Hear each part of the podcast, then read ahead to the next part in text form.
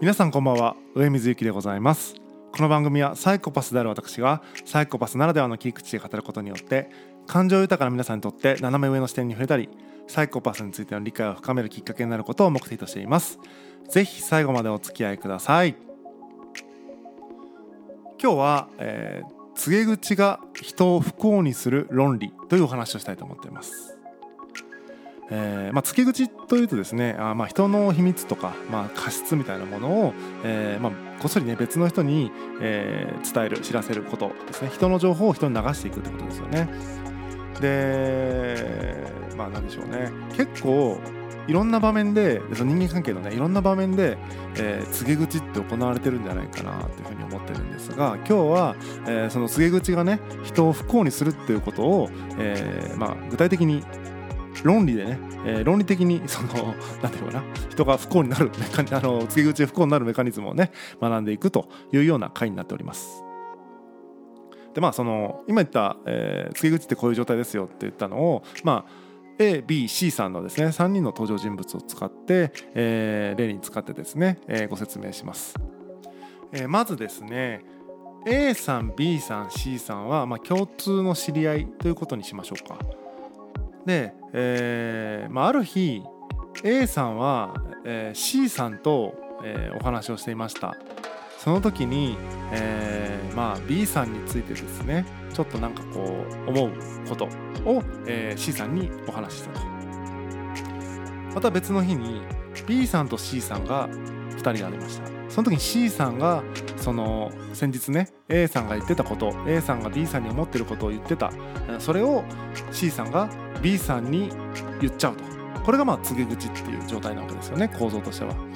で、えー、まあその時にですねちょっと状況を分析してみようと思うんですが1人ずつですね A さんからするとまずその B さんに伝わるつもりがない、まあ、つまり B さんに直接言ってない、えー、言えない事情があるから B さんには言ってないことを A さんに言っていると。つまり、えー、秘密にしていること B さんにわざわざ伝えてなかったことを、えー、勝手に C さんから B さんに伝えられている。という状況なので、えー、A さんからするともうとてもじゃないですけども、えー、被害が大きいというかマイナスですよね。言うつもりがないことを勝手に言われてるってことですね。次に、えー、B さん。B さんは一見ですね C さんから情報が入って良かったって思う人もいるかもしれないんですがよく考えてほしいのは C さんがのニュアンス C さんが解釈したニュアンスで B さんに伝わってしまうので、えーまあ、フェイクニュースの可能性もある、まあ、どこからどこまでが本当でっていうとかニュアンスがどこまで正しいかっていうことを、えー、確かめることができないので、まあ、一番いらない情報を B さんはもらってしまうことになるんですねつまり使える情報か使えない情報かも分かんないけどもなんか情報があるしなんか A さんとは今後も会うしみたいな感じでただただ混乱を、えー、招いた状態になってしまってるということで B さんにとっても、えーまあ、一見情報が入ってメリットがある風に見えるんですが、えー、情報の真偽を確かめられない以上 B さんにとってもただの混乱ということで、えー、デメリットしかないと言ってもいいかもしれませんね。で、えー、次に C さんなぜ C さんは、えー、その A さんが、えー、わざわざその C さんに話してくれたことをその B さんについて話言ってたことをなぜ B さんに言ってしまったのか。ということを、えーまあ、ここから考えていきたいんですがおおむね人が告げ口をする動機というか理由っていうのは、えー、6つぐらい、えー、全部で6個ですねあるなというふうに思っています。まず1つ目、えー、単純に口が軽い。何も考えてなくて右から左に言っちゃうっていう、えー、タイプの告げ口タイプの人がいます。2つ目、えーまあ、B さんのことが嫌いで、えー、B さんを困らせるとか B さんを咎めたいから A さんがこんなこと言ってたよっていうふうに、え、言ってみたというパターンもありますよね。3つ目逆に B さんに対して好意を持ってるから B さんに取り入ろうとして A さんがこんなこと言ってたよっていうふうに、告げ口するっていうパターンもありますよね。次4つ目 A さんと B さんの、関係をなんとか取り持ちたいという善意で、告げ口をするっていうパターンもあります。例えば A さんが B さんのことを、あんまりよく思ってない状態を、これなんとかしなきゃいけないと思って告げ口するっていうねパターンですね。次5番目、えーま、ちょっと悪魔的なんですが、えー、A さんと B さんが争うのを見たい。面白い。みたいなね、えー、そういうのもあるのかなと。で6つ目、えー、自己方針ですね、えー、C さんがその A さんの言葉を聞いて自分で受け止め自分の中で収めきれずにもう B さんに言っちゃった。みたいなパターン。大体この6つが、えー、告げ口をする理由なのかなというふうに思ったりしますね。で今の6つ口が軽いとか、えー、まあ、嫌いなその対象を困らせたいとか好意を持っている相手に取り入りたいとか、えー、2人の関係を取り持ちたいとか争いを起こしたい自己保身みたいなこの6つの、えー、動機、まあ、どれが動機でも、まあえー、いずれにしても C さんの個人的な欲求個人的なメリットのために、えーまあ、A さんと B さんが、えー、ひどい目に遭っているという状況になるわけですね。で、えーまあ、C さんが誰も得しない最悪のコミュニケーションの一つが告げ口というふうに言えるかもしれません。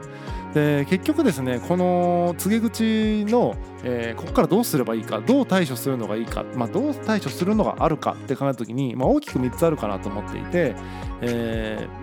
ー、まあそのえー、選択肢はもう B さんに全て全て委ねられてしまうということですよね。最後のパスが回ってきた B さんが、えー、いわゆるフェイクニュースかなんかもうよくわからない情報を混乱した情報を持たされた B さんがどういうアクションをするかっていうことは B さんに委ねられている。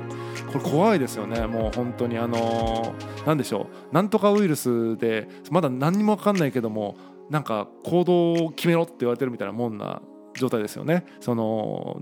いわゆる真偽かわからない情報をもとに何か行動を判断しないといけないというのはすごく難しいことです。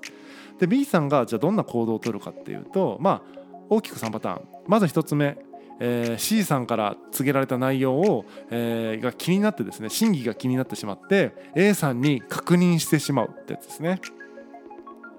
これをするとですねまあおおむね A さんはテンパりますよね。まずえ C さんはなぜそんなことえ伝えられたのかっていう感じでパニクるだろうし、えー、ま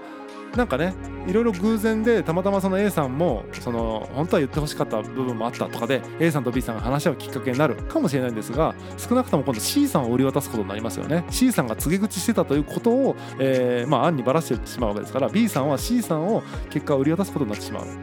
ということでとにかくそのまあ A さんに確認するっていうのはなしですよね。でも結構これやりがちですよね。やりがち。で2番、えー、B さんが C さんのニュアンスをまあそのまま鵜呑みにしてなんか A さんに対して今度勝手になんか思うことをなんか思ってて不自然な、え対応を A さんにしてしまうってやつですね。つまり、A さんに確認はしないんだけども C さんから聞いた情報をもとにあ A さんってこんな風に思ってんだってことで A さんに対してこう不自然になってしまうみたいなやつですね。はい、これも結果 A さんからするとなんかギクシャクなんか変だなみたいな感じになってギクシャクしやすいと思います。で最後3番、えーまあ、B さんが告げ口を無視して、えー、告げ口をなかったことにするっていうパターンですね。はいこの3番目が、えー、やっぱりですね告げ口対処法としては正しいというか、まあ、そもそも告げ口のなかったことにしてしまうわけですから、まあ、対応としては一番、えー、正しいのかなというふうに思いますね。ただ、えー、これはね相当難しいですよね実際にもう B さんからすると、自分について誰かが自分について思っていることを聞いちゃってるわけですから、えー、まあなかったことにするっていうのはなかなかの次元で物事を考えないと気にしちゃうんじゃないかなというふうに思いますね。はい、なので、まあ、難易度が高いです。えーまあ、こうして見てきたようにですね、えー、A さんは機密情報が漏れてますし B さんは混乱させられちゃってますし C さんは、えーまあ、自分の欲求を満たせてるということで、え、告げ口をした本人以外は誰も幸せにならないコミュニケーションだと、え、いうことが言えるのかなというふうに思います。なので、えー、今までねいろんな人の秘密を聞いて、まあ、今日言った6つのどれに当てはまってるかちょっと分かりません、えーまあ、口が軽いだけなのか、まあ、自己保身なのか、えー、まあねその善意かもしれないしとかいろんな動機はあると思うんですが、えー、告げ口自体はですね人を、えー、全く不幸にしあ不幸にしてしまいますので、えー、まあやめた方がいいでしょうというふうに思います。で、まあ、告げ口をする場合はですね、まあ、人を不幸にしたい場合っていうのは、まあ、有効な、え、方法かと思いますのでどんどんね、え、情報を流出させていくと、え、人が勝手に混乱して争いを起こし出すと思いますので、えーまあ、告げ口はその人を争わせたい時には、まあ、いいのかもしれません、えー、私としてはですね、えまあ、人から聞いた情報を人に流すってことはトラブルの元になりますので、え、まあ言わない方がいいんじゃないかなというふうに思っているところです。えー、本日は以上です。えー、ぜひねあの人間関係でですねよくあるシチュエーションだと思いますので告げ口はですねしないようにそして、えー、自分がパスをもらった時には、えー、なかったことにできるそういう、えー、まあ認識をこうねそういう持てるような強さをね持ってほしいなというふうに思います。本日は、えー、以上でございます。またお会いしましょう。さようなら。